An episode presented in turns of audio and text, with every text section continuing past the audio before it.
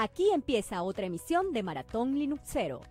Migra tu hogar a GNU Linux, porque sí se puede. Maratón Linuxero compartiendo libertad. La siguiente parada de nuestro viaje, liberando nuestro router con Mac Hosan de la comunidad Naceros y Juan Febles.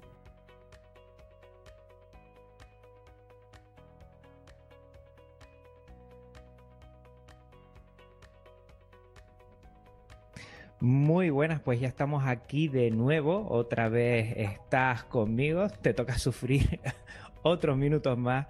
Y es que entramos en la segunda hora y yo, que soy Juan Febles, eh, tengo el placer de recibir en esta casa en Maratón Linuxero a Madhosan. Muy buenas, ¿cómo estás, Madhosan? Hola, muy buenas. Pues bien, eh, encantado de estar aquí. Es mi primera participación en Maratón Linuxero. La verdad es que es mi primera participación en, un podcast de temática Linux. Y bueno, y la verdad es que nada, contento de estar aquí y con ganas de participar.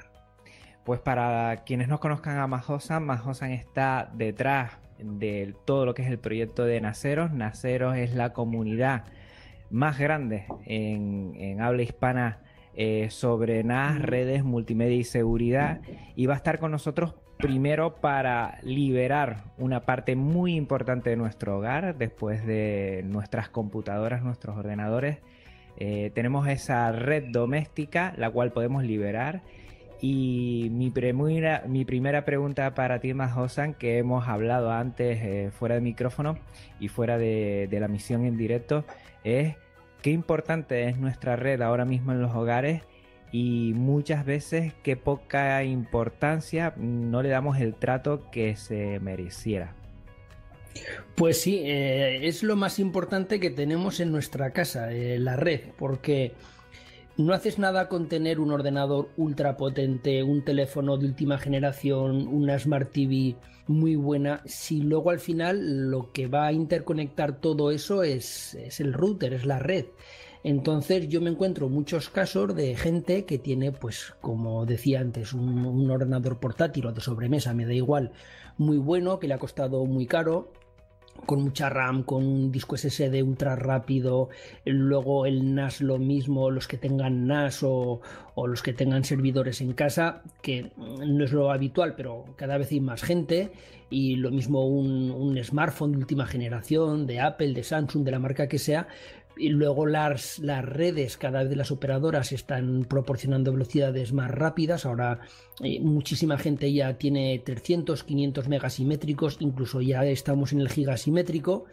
Pero claro, si luego tú todo eso lo interconectas con una red muy mala, tanto por cable como por wifi, lo que te está ocurriendo es que tienes velocidades ridículas y, luego de cara a la navegación internet y de cara a todo lo que hagas eh, pierdes toda esa capacidad y todo ese dinero que tienes invertido en equipos cuando además en proporción lo más barato que hay es la red, es tener un router medianamente decente, tampoco hay que irse a routers de alta gama, pero por lo menos tener un router, un switch y una red medianamente pues preparada.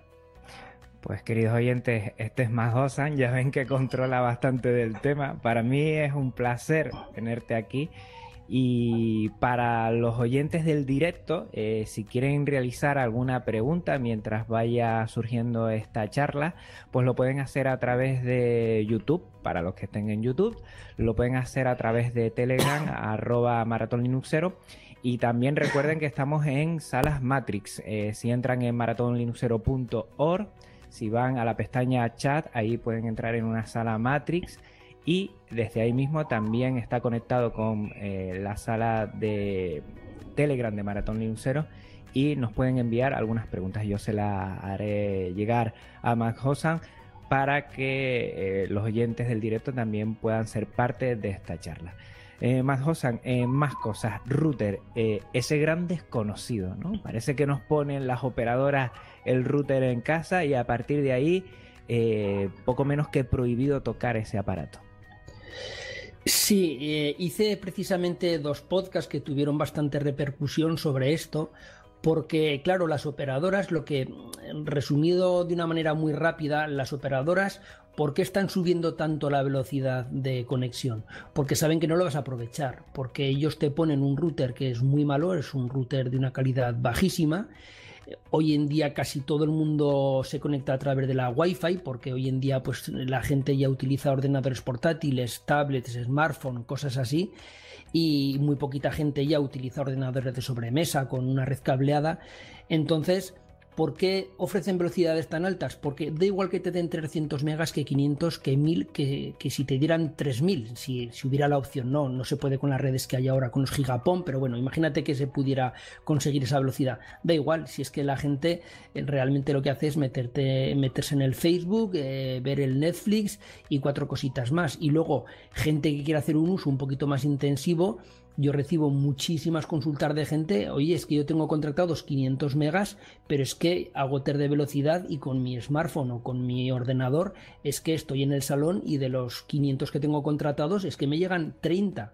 Entonces, ese es el tema, que las operadoras son muy conscientes del router que te dan que ya lo hacen a idea.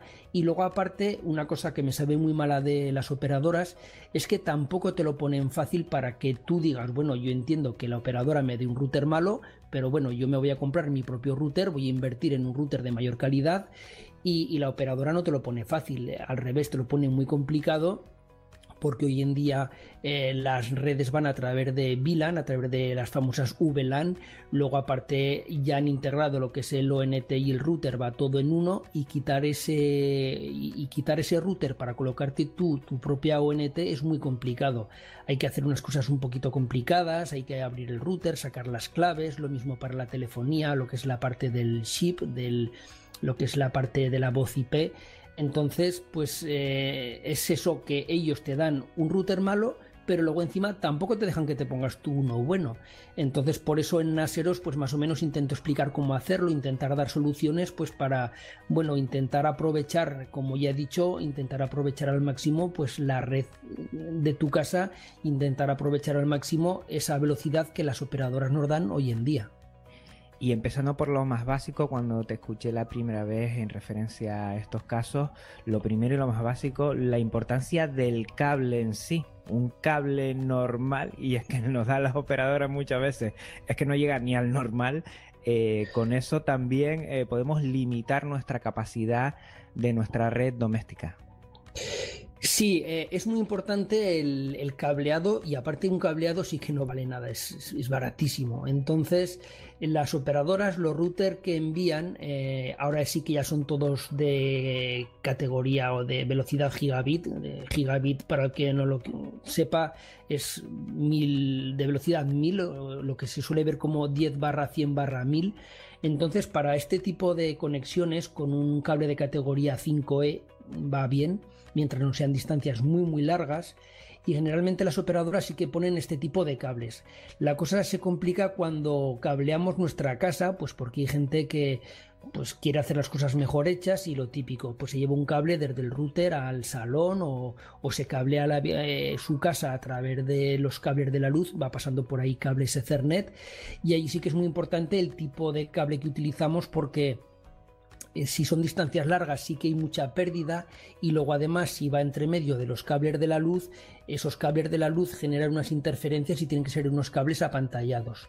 Entonces yo siempre recomiendo que cuando la gente tenga que comprar cable, que se vaya a cables de categoría 6, incluso últimamente ya estoy recomendando los cables de categoría 7.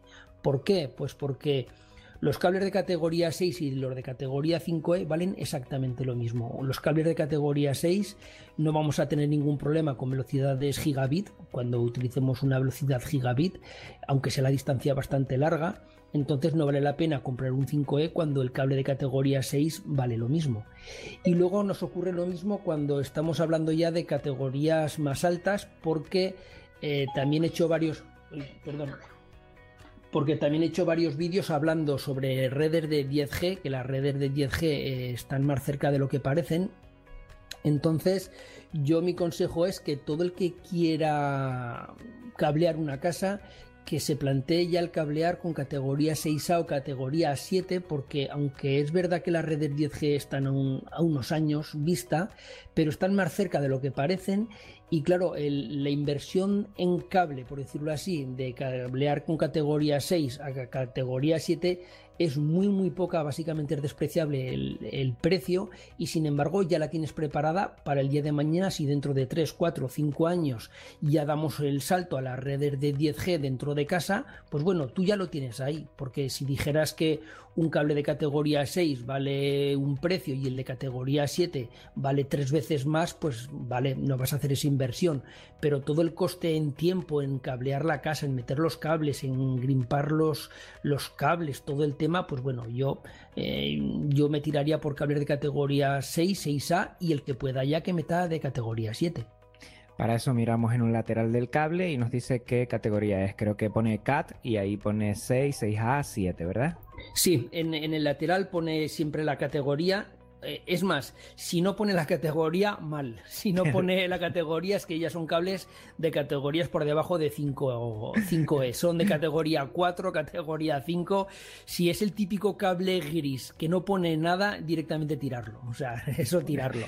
Yo ya estoy viendo uno por aquí al lado mío. Lo tendré que tirar entonces.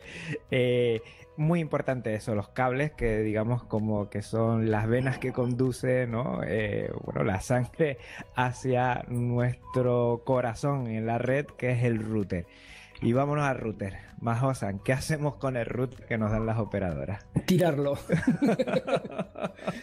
a ver, el, router de las operadoras, a ver, una cosa quiero dejar clara y es... Eh, el router de la operadora es muy malo, está muy capado, eh, están muy limitados, pero para mucha gente les vale. Es decir, el típico usuario que lo único que hace es pues leer el correo, mirar el Facebook, algo de Twitter y leer la prensa, bueno, pues ese router es malo, eh, está muy limitado, pero le hace el papel, con tal que más o menos le llegue la cobertura a, la casa, ¿no? A lo típico, pues que la última habitación de la casa ya no le llega al niño. Si ahí es la habitación del niño, no le llega bien la wifi, pues para, para, el ordenador, para hacer los deberes.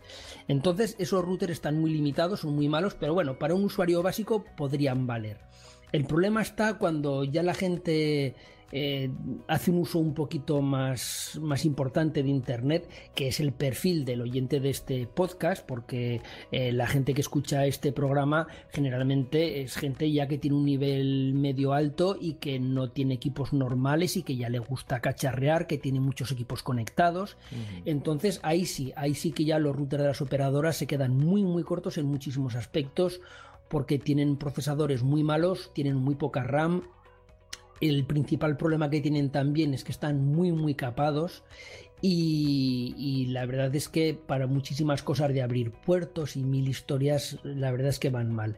En estos casos pues yo recomiendo siempre pues una de dos o comprar un router mejor y colocar un router mejor o incluso hay veces que con router de operadoras o con routers que no son muy buenos, si como hablaremos más adelante les cambiamos el firmware, pues todo eso que están capados, todas esas, todas esas opciones que por hardware sí que podrían hacer, pues eh, bueno, cuando los liberamos, cuando les abrimos las ventanas, por decirlo así, ya son capaces de hacer bastantes más cosas que con el firmware que viene de la operadora no eran capaces de hacer porque encima hay que decirlo, eh, Majosa, muchas veces hasta el router viene capado no por la misma marca del router, sino también por la operadora que ha flaseado ese router y, ha limitado para su beneficio, digamos, entre comillas, bueno, sin entre comillas, para su beneficio personal y para decremento de los clientes que somos nosotros.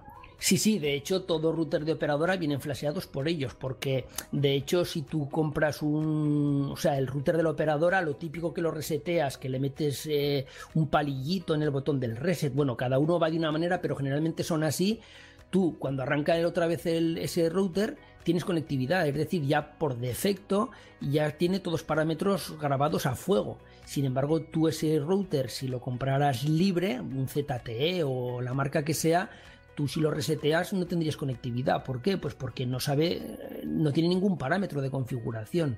Entonces las operadoras ya tienen unos firmware específicos para ellos que, lo que hacen es, aparte de tener ya esa preconfiguración hecha, pues todo que a ellos no les interesa que haga el router, precisamente por lo que he comentado antes, pues para que no, no, apures mucho tu conexión y aunque ellos te ofrezcan conexiones altas que tú no las puedas exprimir, pues bueno, lo que hacen es caparlos y quitarles funcionalidades que de por sí ese hardware sí que es capaz de hacer. Y, lo mismo, tú muchas veces ni siquiera puedes coger un modelo de router de una operadora bajarte el firmware de la página oficial del propio fabricante y meter uno que no esté capado porque te dice que no se puede hacer, porque ya, ya van protegidos para, para que no lo hagas. Y entonces en este momento ya hemos mirado el cable, lo hemos cambiado, hemos mirado el router, es de una aspiradora, de una operadora, perdón, lo tenemos que cambiar. ¿Qué es lo que podemos hacer? ¿Qué alternativas tenemos? La, la mm, vamos a ver. Eh, la menos radical y la más radical. Vamos a ir dando pistas para quien quiera liarse la manta a la cabeza que lo haga y quien vaya con pies de plomo como yo, pues no demos el salto mortal hacia atrás de primera. Sí, pues a ver, mira, en primer lugar, eh, yo lo primero que haría sería, que es lo que hago yo siempre, yo el router de la operadora nunca lo utilizo, nunca, siempre lo quito, pero lo guardo. Es decir, eh, Hoy en día todas conexiones o muchas conexiones ya son a través de fibra, ya no son por ADSL, aunque mucha gente que nos estará escuchando seguirán funcionando con ADSL porque en zonas rurales no ha llegado aún la fibra, pero bueno, básicamente muchísima de la navegación que se hace hoy en día es a través de, de fibra. ¿Qué problema tiene la fibra? Pues que la fibra utiliza una cosa que se llama ONT. Y las ONTs lo que tienen que hacer es sincronizarse o hablarse con la centralita que tiene tu operador de telefonía. Y se tiene que hablar o sincronizar con un aparato que se llama OLT. Entonces, las ONT se hablan con las OLTs. ¿Qué problema hay? Que no todas ONT se hablan con todas OLTs. Es decir, que si tú quitas el router de tu operadora y, te colocas tu propia ONT, hay que configurarla muy bien y además de que hay que configurarla muy bien, eh, no valen todas las marcas. Por ejemplo, ZTE, que es un gran proveedor de ONTs y de OLTs, tiene las suyas, Huawei tiene las suyas, Movistar las monta de Huawei, eh, Orange, Yastel más móvil las monta de ZTE, entonces no es fácil el hacerlo.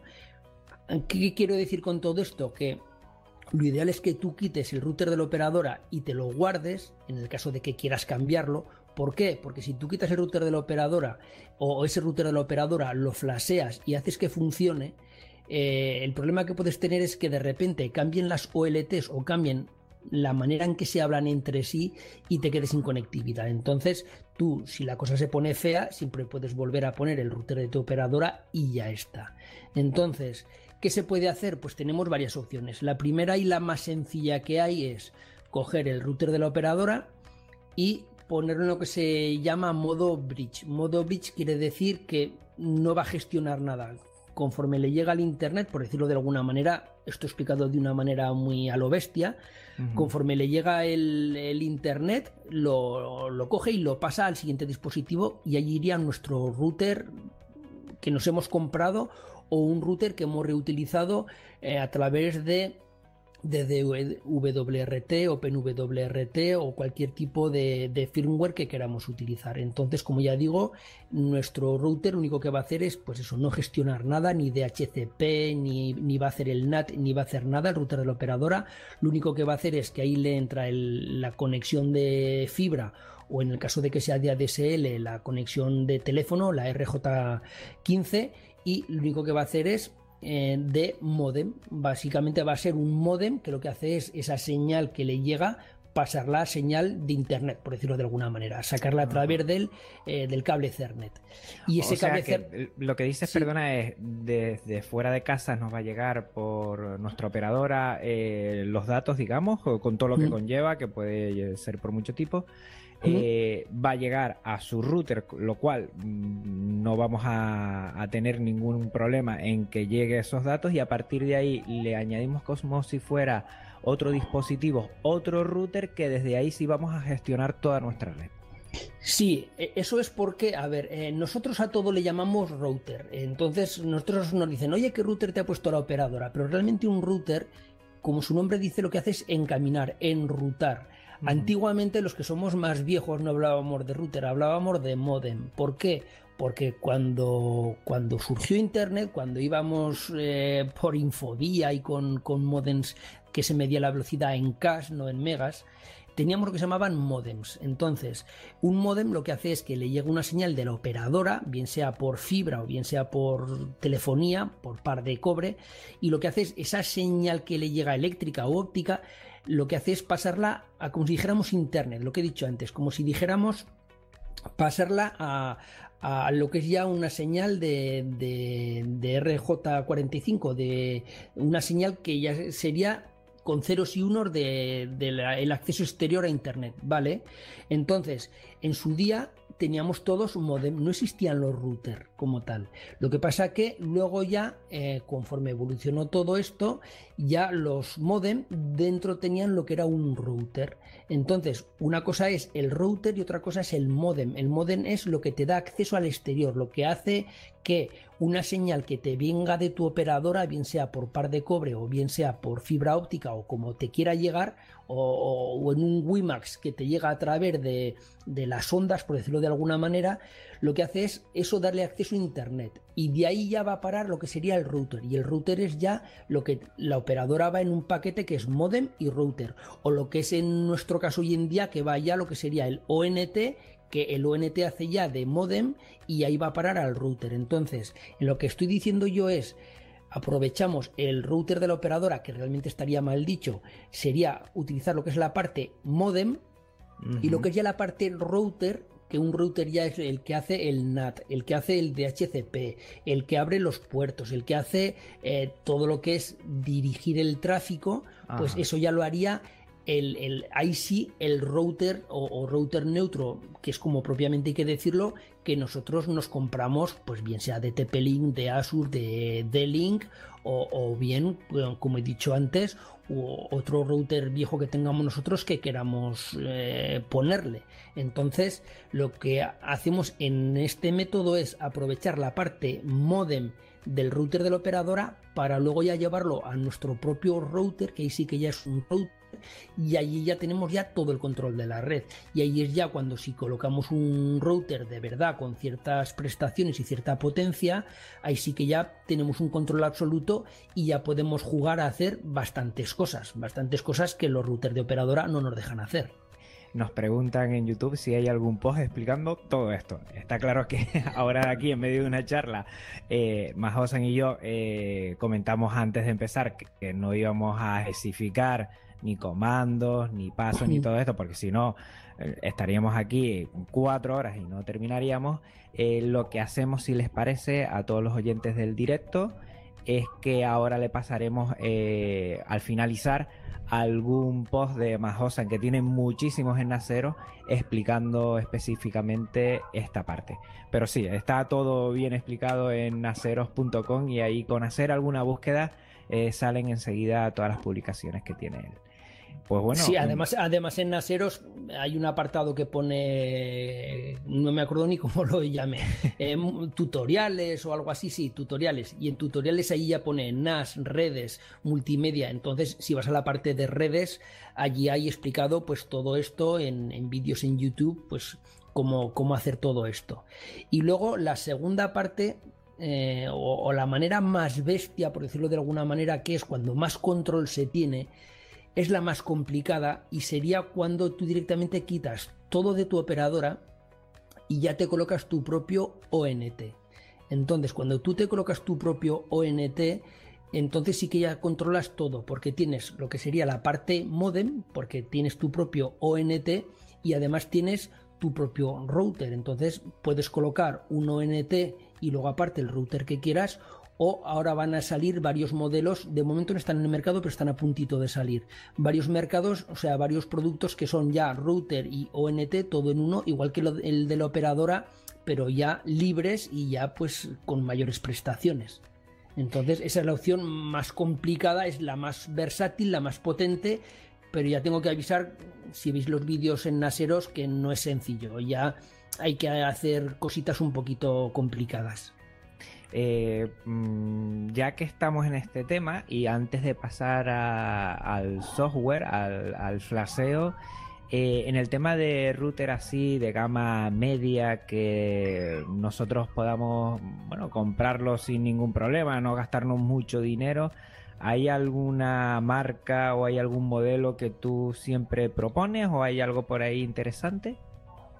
No, básicamente son las marcas ya conocidas por todos. A mí me gusta mucho Asus, pero bueno, realmente Asus, Tepelin, Dynalink, ya conocéis las típicas marcas que hay, son marcas que están bastante bien, sin irnos ya a las marcas más profesionales que son las que realmente son buenas, pero aparte que el precio es un poquito más caro, ya lo que es la configuración ya también es más complicada, que ya sería irnos a marcas como Ubiquiti y cosas así que ya tienen routers un poquito más profesionales, pero que mm, también sí que es verdad que la configuración es más compleja, que para un usuario doméstico tampoco haría falta tanto.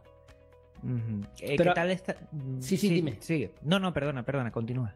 Sí, mira, a ver, una cosa que quiero aclarar es que hoy en día lo que va a marcar el precio de, un router es la capacidad Wi-Fi.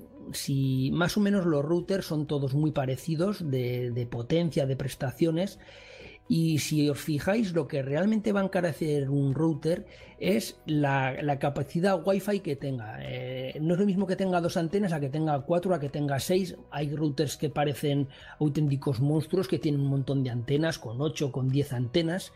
Y, eso es lo que realmente va a encarecer. Realmente que sea un mumimo, un sumimo, que, que, el que sea mumimo o sumimo influye mucho a la hora de que se conecten muchos dispositivos a la vez al router. Eh, que sean con muchas antenas, con pocas, el procesador específico para eso. Entonces, lo que un usuario se tiene que plantear en su casa es si se conectan muchos dispositivos en su casa de manera inalámbrica y luego además si, si, la cobertura de su casa es buena o mala, lo que comentaba antes, si en la última habitación de la casa tú quieres navegar y no puedes navegar pues porque la velocidad es muy baja porque básicamente ya no te llega la cobertura porque en una casa influye a la hora de la wifi influyen muchísimos factores la distribución de la casa, si tienes azulejos, el tipo de hormigonado que tengas, si, si las tuberías, si hay pladur, influyen infinidad de cosas. Entonces, lo que realmente va a marcar el precio de un router es eh, la capacidad Wi-Fi. Entonces, eso es lo que va a marcar el que compréis un router u otro. Y, luego ya dentro de la capacidad Wi-Fi, si quieres lo hablamos luego, hay distintas opciones de, hacerlo de una manera o de otra a través de una red mesh o hacerlo a través de un router. Eso ya son distintas soluciones que una es mejor que la otra, pero claro, también el precio cambia. Pero básicamente, si os fijáis, vosotros entráis en cualquier fabricante, me da igual el que sea, o entréis en Amazon y veréis cómo el precio está directamente relacionado con eh, la capacidad Wi-Fi. Porque no tiene mucho sentido utilizar un router muy potente en cuanto a capacidad de, de Cernet o de red cableada, porque en esos casos yo siempre digo lo mismo, lo ideal es utilizar siempre un switch un switch es muy muy barato. Los switches gigabit realmente no valen nada. Por, por 20 euros tienes un switch. Entonces, yo recomiendo siempre tener todo el tráfico cableado de casa siempre a través de un switch. ¿Por qué? Porque cuando nosotros utilizamos un switch, lo que hacemos es que el tráfico lo gestiona, por decirlo de alguna manera, el switch pasa a través del switch y no pasa a través del router. De tal manera que si ya de por sí el router no es muy bueno, eh, lo que hacemos es descargar de todo ese tráfico de red que va por del NAS al ordenador o de la televisión, en el caso de que la televisión vaya cableada al, router, todo eso se lo quitamos ya al, al router y va a través del switch y luego ya en función de si queremos una mayor velocidad o un mayor control en nuestra, en nuestra red, sí que ya podemos ir a switch que son un poquito más caros, que son los switch gestionados, que los switch gestionados ya tienen opciones de link aggregation y de hacer otras cosas que los, los routers no tienen. Hay un router que sí que tiene capacidad de link aggregation, que es un router de, de la marca Asus, que tiene 8 puertos, pero yo lo vi una tontería. Pagar, pagar 8 puertos y capacidad de link aggregation en un router no tiene sentido cuando eso lo puede hacer un switch, cuando mm. esa capacidad extra en ese router, no sé exactamente lo que vale, pero debe rondar los 400 euros, una cosa así, ese router.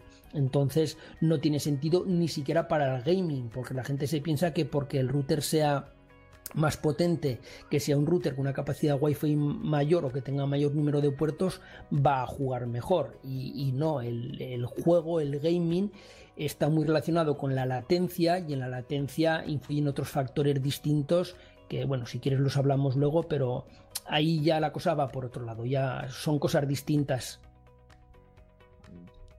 Sí. Una cosita última rápidamente. Eh, hacen una pregunta, ¿qué hay de verdad que cuanta más gente haya conectada y con más megas de descarga que tú, preguntan en YouTube, te va más lento internet. Creo recordar en un podcast de Nacero. Mm, Pero en, tu router o en. No entiendo, o en tu operadora. No entiendo la pregunta. Mm, que de verdad que cuanta más gente haya conectado y con más megas de descarga que tú, te va lento internet. No especifican si es en en conexión de, tu casa, de tu router o fuera de datos, la verdad. Yo, a ver, si es de cara a la operadora, no tiene nada que ver. Eh, lo que sí que tendría que ver es en tu casa o si estás conectado en un bar o en algún sitio así, eso sí que tiene que ver con la capacidad Wi-Fi. Si el ancho de banda en una Wi-Fi está limitado, hay un espectro, hay unos megas que pueden viajar por el aire, por decirlo de alguna manera. Entonces, cuanta más gente haya conectada, sí que, claro, hay que repartir ese ancho de banda para más gente y ahí influye mucho lo que he mencionado antes de pasada, por no, por no profundizar, que es el Wi-Fi que sea MUMIMO o SUMIMO. La diferencia es que en, el, en el MUMIMO quiere decir múltiple user y en el SUMIMO quiere decir que single user. Y la diferencia es que tú imagínate que tienes cinco dispositivos móviles conectados a una Wi-Fi, ¿vale?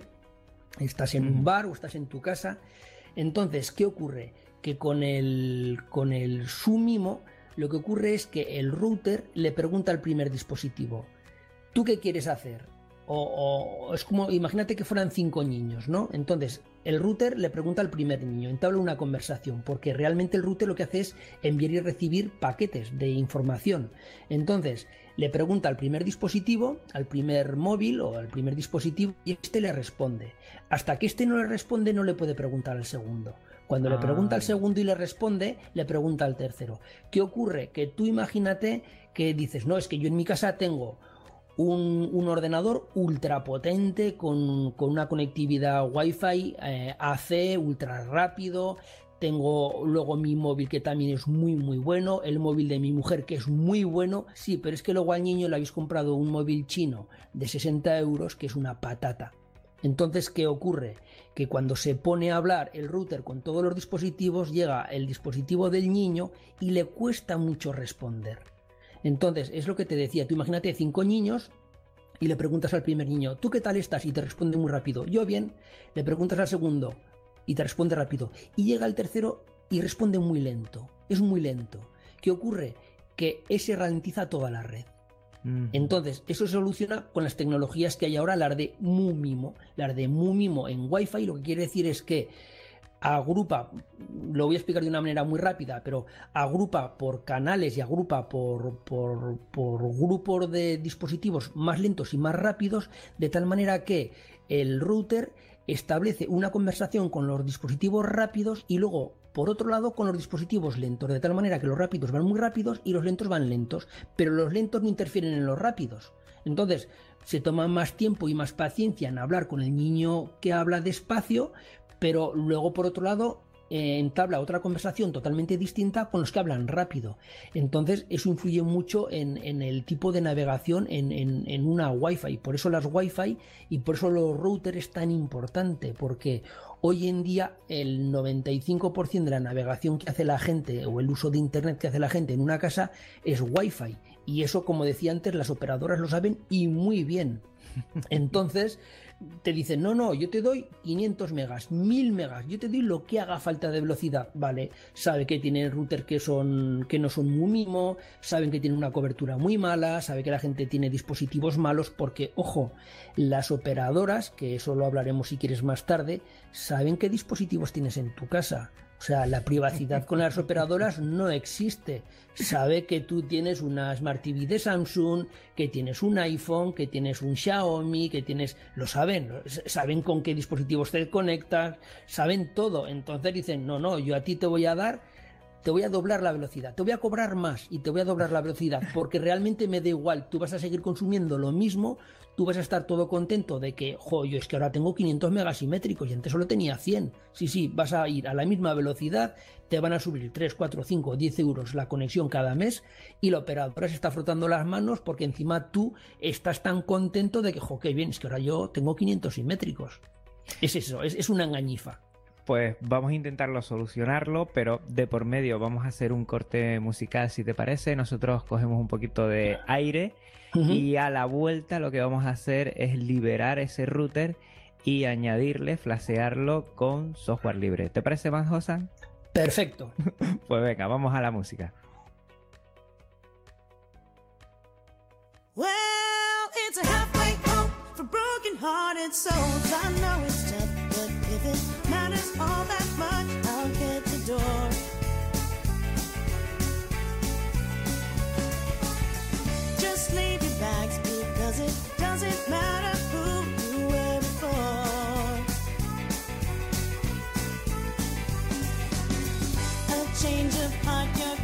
tea is what we serve, and if you wanted your cake, you could eat it too. Because it's policy, your story's same with me. Well, it's a halfway home for broken-hearted souls.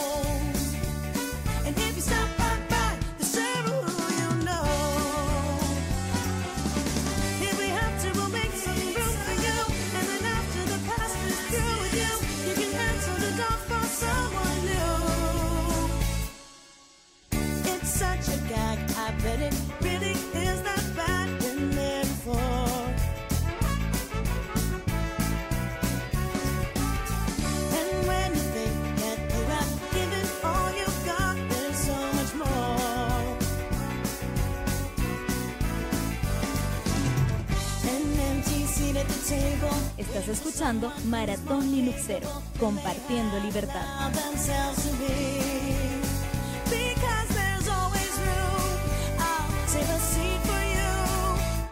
Well, it's a.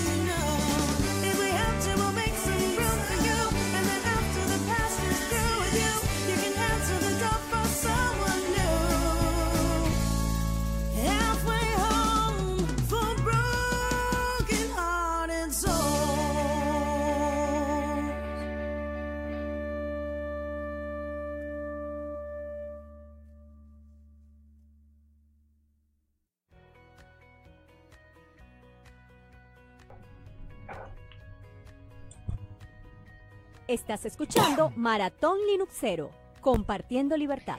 Y estamos aquí de nuevo con Madhosan. Estamos intentando liberar nuestro router. Eh, en la pausa musical no hemos parado de hablar porque eh, se nos vienen muchas cosas a la cabeza. Estamos siguiendo los chats tanto de Telegram como de Matrix como también de YouTube para alguna pregunta que quieran hacer. Estamos muy justo de tiempo, pero vamos a intentar dar respuesta a todas las dudas que vayan surgiendo. Y ya tenemos nuestro router ya tenemos claro eh, que puede ser un cuello de botella y que una buena opción es eh, tanto eh, reutilizar un, router antiguo o comprarse uno nuevo y liberarlo. ¿Qué posibilidades tenemos a la hora de flashear? Y sé que tú has utilizado bastante alguna que otra distribución porque funcionan como distribuciones para los, para los routers que son genuinos. Sí, pues a ver, eh, básicamente es eh, hay unos firmware que son específicos para routers que están OpenWRT y DDWRT y luego otro que se llama Tomato, Tomate. Eh, hay alguno más, pero bueno, estos son los principales. Entonces, pues bueno, eh, ¿qué os voy a contar a vosotros que vivís todos en el mundo del software libre? Lo que hacemos con Store Firmware es precisamente hacer lo contrario de lo que hacen las operadoras. Es al hardware que tenemos, es exprimirlo todo lo posible. Es decir, siempre estaremos limitados, como es lógico, por el hardware que tengamos, pero sí que lo que vamos a poder hacer es exprimir al máximo ese, ese hardware. Entonces, eh, como ya digo, hay varios firmware, los más famosos son OpenWRT, que es el que más de moda hasta ahora y parece que es el, que se lleva la palma, y luego también está DDWRT, que es el que más utilicé yo hace años, básicamente porque ahora sí que tenemos ya routers de cierta calidad de otras marcas, como ya digo, no lo de las operadoras, pero hace unos años yo hacía enlaces a distancia con antenas Yagi, hacía unas historias, entonces Ahí sí que los routers se quedaban todos muy cortos. Entonces lo que hacía era compraba routers y, lo que hacía era meterles el DDWRT, que es un firmware que es muy parecido al OpenWRT. Entonces, como ya digo, básicamente lo que hacemos es todas limitaciones que de por sí vienen en los routers eh, las ampliamos para, o sea, las quitamos para poder hacer realmente lo que queramos con ellos.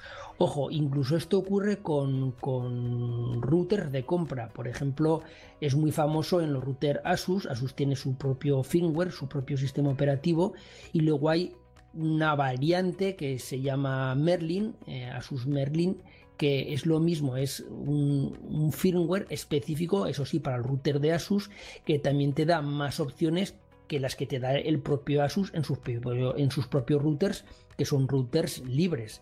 Entonces, la manera de proceder es muy sencilla, es meterte a la página web oficial de estas distribuciones o de estos firmwares y hay unos listados de los routers que son compatibles. Tengo que avisar que no todos routers son compatibles, pero sí que hay bastantes. Entonces, la, cosa es pues mirar un router que mm, básicamente a lo primero lo aconsejo para cacharrear. Es lo típico que tú tienes un router viejo por casa metido en un cajón de un router de operadora que ahora sí que las operadoras te piden que lo devuelvas cuando te das de baja, pero antes no y todos tenemos dos o tres routers viejos por un cajón, el que no lo haya tirado aún.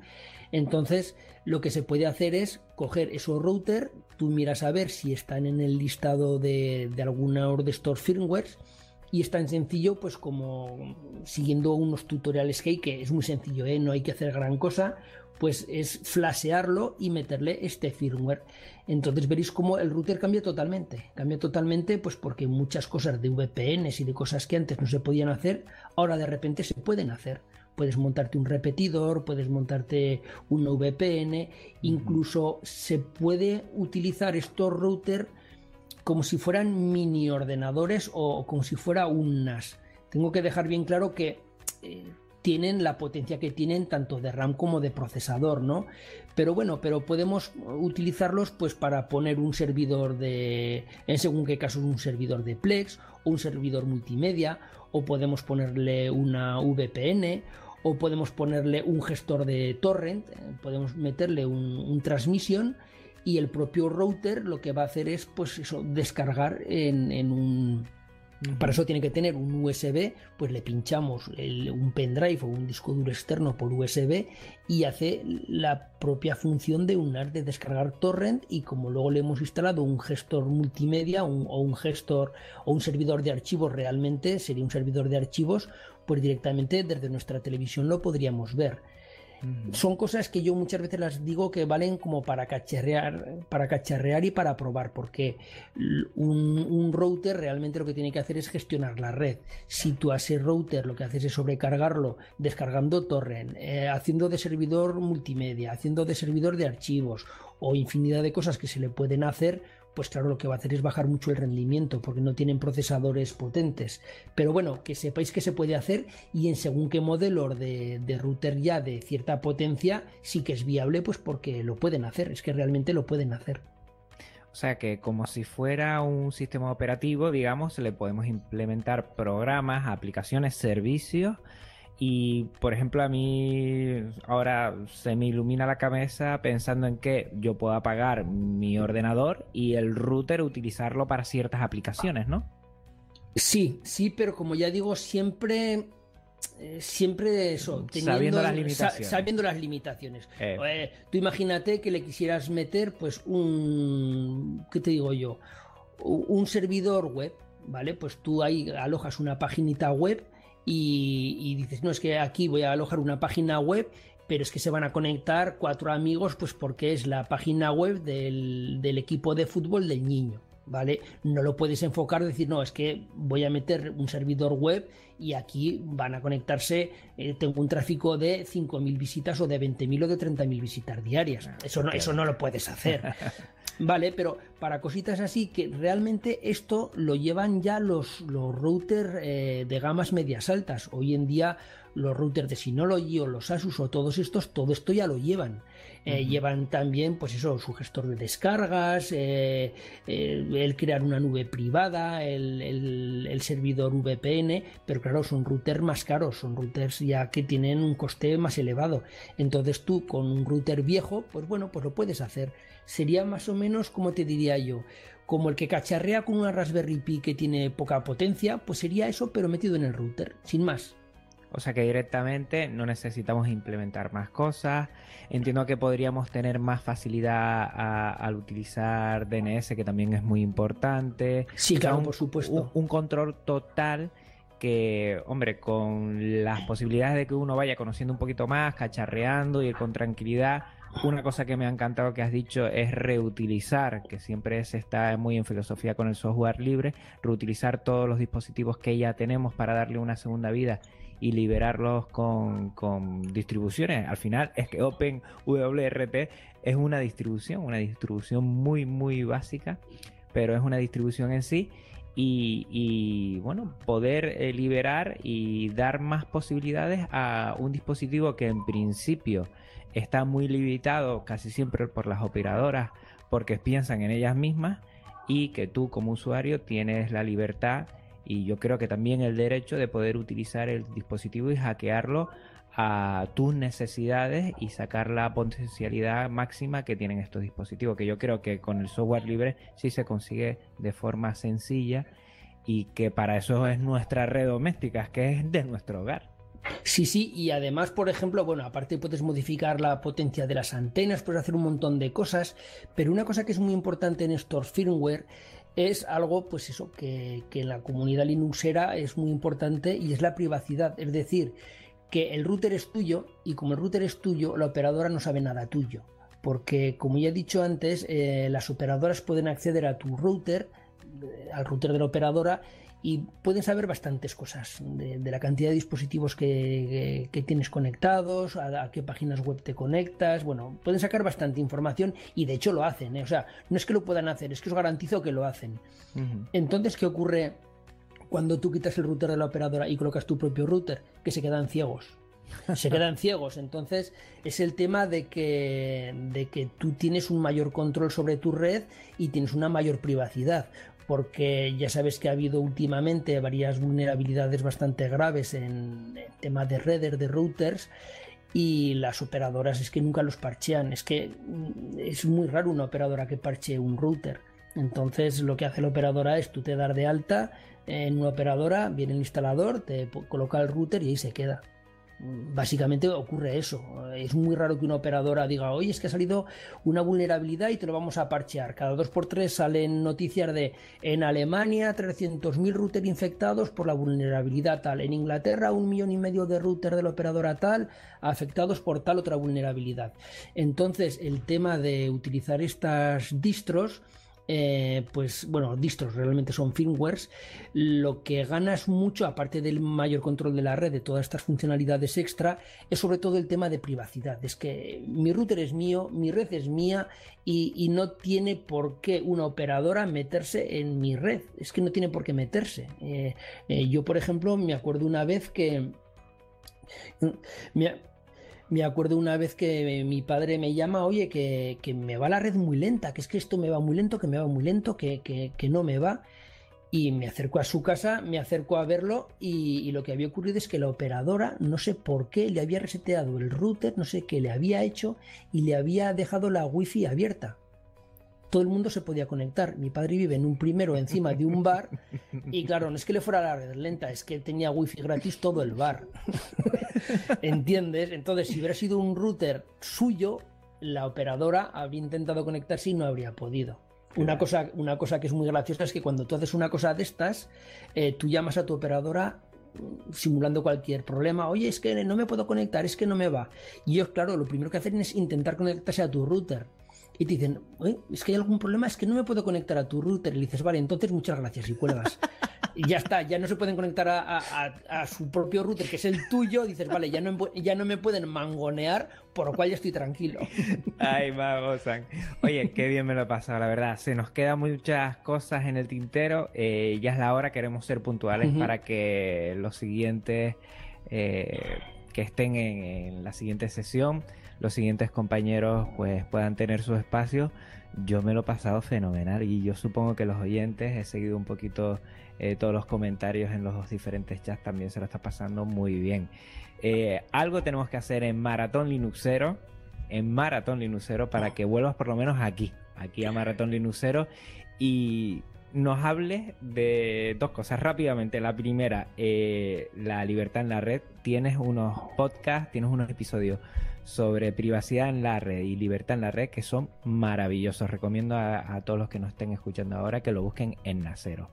Segunda cosa, eh, hablamos de un compañero, de un amigo que es eh, Carlos Efistión, eh, que tiene el blog de Lázaro y que allí habla muy bien de cómo liberar un router, un Xiaomi eh, y ponerle OpenWRT eh, y lo dice, eh, bueno, paso a paso. Es un tutorial con varios mm, posts y recomendamos mucho eso.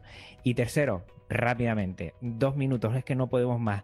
Cuéntanos, porque tú, Majosa te delata como maquero, pero yo sé que tu corazón fue Linuxero durante mucho tiempo, ¿eh? Sí, yo, bueno, yo como todo el mundo, hace muchísimos años empecé con Windows, cuando estaba el, Windows 95, el 3.11 y, y bueno, yo estaba harto ya de Windows y me pasé a Linux y estuve durante muchos años en, Linux. Lo que, pasa, lo que pasa que luego tuve unos problemas con Linux y se dieron un cúmulo de circunstancias y es que yo eh, empecé a trastear con, con Mac porque me monté un Hackintosh por probarlo y lo que me ocurrió fue que yo siempre utilizaba ordenadores malos, antiguos, reutilizados, lo típico, ¿no? Y decidí comprarme un ordenador bueno, me compré un portátil que estaba muy bien, un portátil bastante caro para la época. Y ya lo primero fue, conforme lo saqué de la caja, le quité el Windows, le puse el Linux, que es lo típico que hacíamos todos, y la gráfica no me funcionaba. Era de los primeros ordenadores que venían con gráfica integrada y con gráfica dedicada. Es cuando empezaron los de Intel a meterle una gráfica integrada y este portátil llevaba la propia gráfica de Intel integrada en el chip y luego una dedicada, no me acuerdo de quién era, de, así de, Nvidia, una Nvidia. Total que eh, tenía una gráfica bastante potente para la época y, no había manera de hacerlo funcionar. Es que no funcionaba para que te hagas una idea en modo VGA, ¿vale? Ni siquiera me da una resolución Full HD ni 720p, nada, era un VGA de 320. Total que me volví loco mirando por aquí, por allá, mil pruebas. Se lo llevé un amigo mío que controla muchísimo más de Linux que yo, se volvió loco. Y ya hubo un momento que es que no había manera. Y es cuando, eh, os acordaréis todos, cuando Linus Torvalds hizo el Fuck You Nvidia, que sacó el dedo mostrando la cámara. Y a mí me ocurrió ese, ese era el problema que tenía yo. Era que cuando sacaron este tipo de gráficas dedicadas y de gráfica en el chip eh, del procesador, esa tecnología Microsoft sí que tenía la manera de hacer el switch. Podía, cuando le pedía mayor potencia gráfica, desconectaba la, del procesador y activaba la, dedicada. Pero no le pasaban los drivers, los de Nvidia, no se los pasaban a Linux. Entonces, eso no existía en Linux, por lo cual yo me volvía loco, no había manera, pero es porque era imposible hacerlo en aquella época, por lo cual yo tenía un ordenador muy potente, un ordenador muy caro, mi primer ordenador, que de verdad era un ordenador bueno, y imagínate lo que era funcionar siempre con una VGA, es que no funcionaba nada, eh, gráficamente era nada. Entonces agarré tal rebote que me lo vendí. Y, además eso dio eh, la casualidad que entonces yo era de Genome, yo no era de KDE, es, cuando salió el Unity. No me acababa de acostumbrar al Unity y bueno, pues eh, se dieron todo ese cúmulo de circunstancias y es cuando ya me pasé a Mac. Pero vamos, yo sigo diciendo que soy maquero, que utilizo Mac, pero Linux está ahí y si algún día por lo que fuera abandonase Mac, yo desde luego que volvería a Linux y Linux es una opción muy muy viable pero muy, pues, muy viable. Nos quedamos con eso. Mm, Majosa, no tenemos, mm, vamos, palabras para agradecerte que estés aquí.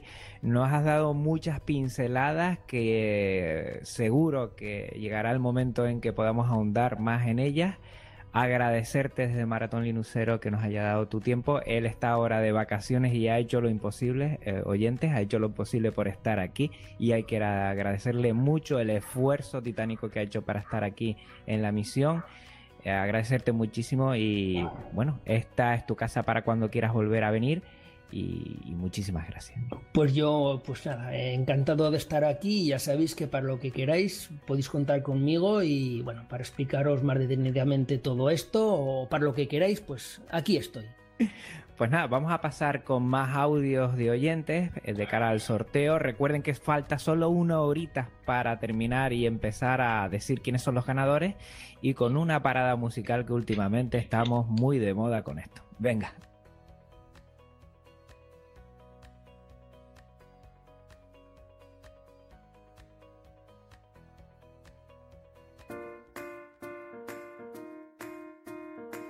Yo apoyo el software libre porque es el símbolo más claro de una sociedad igualitaria donde prima el conocimiento y no los aspectos estrictamente comerciales. Por lo tanto, viva el software libre. Hola a todos, yo utilizo Linux, un sistema operativo libre de gran calidad que dispone de todas las aplicaciones que yo necesito en mi día a día y además un sistema operativo mucho más seguro que otros sistemas privativos. Para Hola, uso Linux porque mi PC de bajo recursos no, no soporta las últimas versiones de Windows. Y un amigo me recomendó que buscara una distribución Linux porque había muy buenas alternativas para, para PC de bajo recursos. Eh, además, ya me había cansado y aburrido Windows, así que quería aprender. Conocía Linux, pero nunca lo había utilizado. Pero así que instalé un sistema operativo Puppy Linux con entorno escritorio LXDE. Aunque yo nací en MS2 y crecí por consecuencia en Windows, siempre busqué una alternativa hasta que la encontré con Red Hat en aquel entonces. Hola, soy María Costa. Uso software libre por su seguridad, porque el hardware ya no es un handicap para utilizar el sistema operativo o el software más actualizado, porque hay millones de aplicaciones disponibles de todos los tipos y sobre todo por la ayuda que encuentro en otros usuarios de comunidades. Buenas tardes. Mi nombre es José María. Yo hasta hace poco utilizaba poco Linux, ya que en el trabajo utilizamos Windows, pero últimamente estamos migrando a Linux, por varios motivos.